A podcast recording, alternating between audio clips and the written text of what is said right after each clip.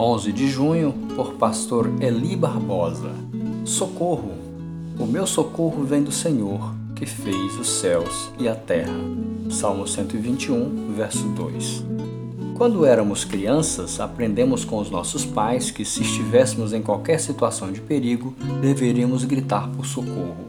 Pedir socorro numa situação perigosa significa reconhecer que não conseguimos nos livrar dela com as nossas próprias forças. Pedir socorro demonstra que não somos capazes de fazer algo sozinhos, que precisamos de ajuda.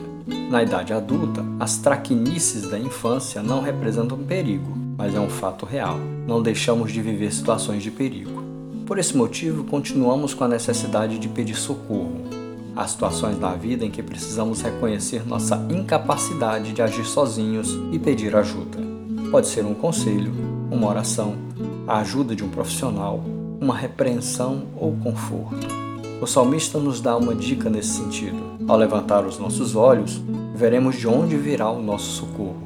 O Senhor será sempre o melhor socorro em quaisquer situações, mas também Ele escolheu e capacitou homens e mulheres para serem instrumentos em Suas mãos, a fim de socorrer quem precisa. Talvez você esteja vivendo uma situação em que precisa de ajuda e não sabe o que fazer. Grite por socorro. Busque alguém com quem você possa abrir o seu coração, seja a sua situação física, emocional ou espiritual. Você precisa aprender a estar calmo e seguro em Deus em todas as circunstâncias. Mas quando não estiver conseguindo, não lute sozinho. Busque ajuda, grite e peça socorro.